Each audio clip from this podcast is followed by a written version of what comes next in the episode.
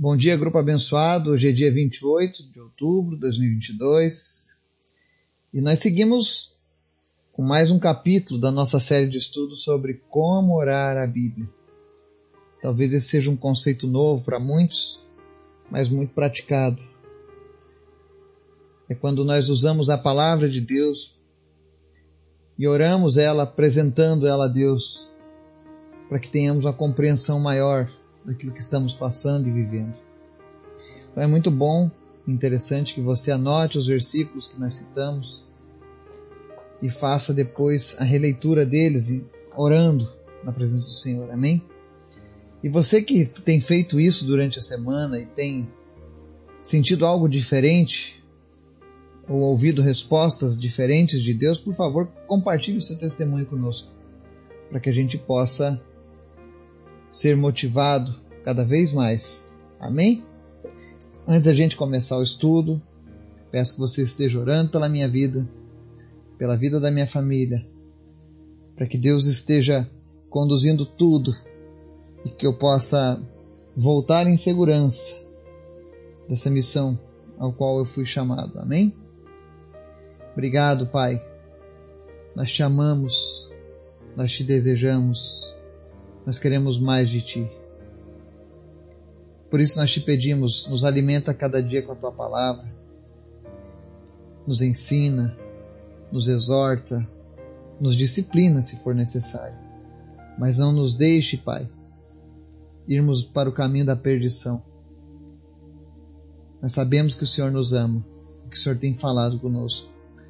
Fala com cada pessoa neste momento que está nos ouvindo trazendo resposta às suas orações, trazendo paz, trazendo cura.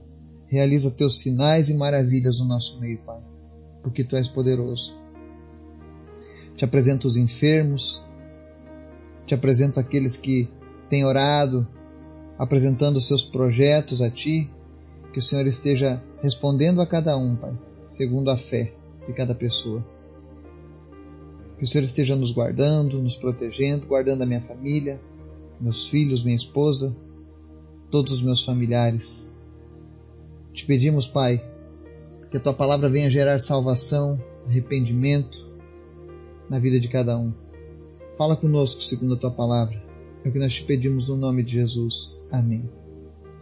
O estudo de hoje talvez seja um dos mais necessários nós vamos aprender aqui alguns versículos bíblicos pelo, pelos quais nós devemos orar quando estivermos com dificuldade para perdoar.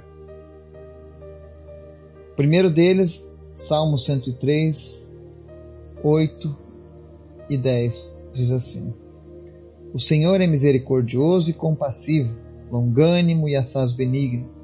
Não nos trata segundo os nossos pecados nem nos retribui consoante as nossas iniquidades. Segundo texto para você decorar hoje e orar, Lucas 6:36. Sede misericordiosos, como também é misericordioso vosso Pai. Terceiro texto, Efésios 4, verso 32.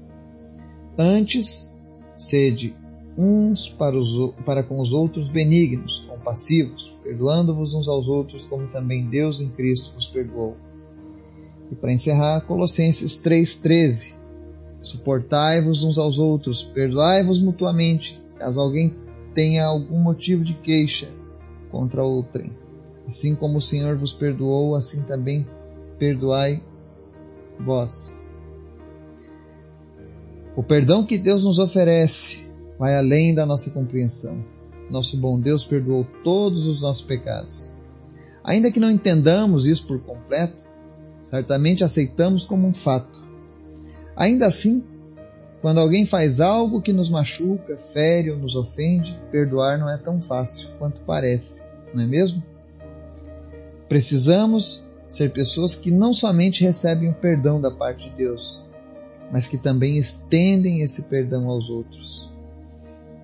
O perdão talvez seja um exercício para mostrar que não somos egoístas, mas que entendemos aquilo que o Senhor operou em nós.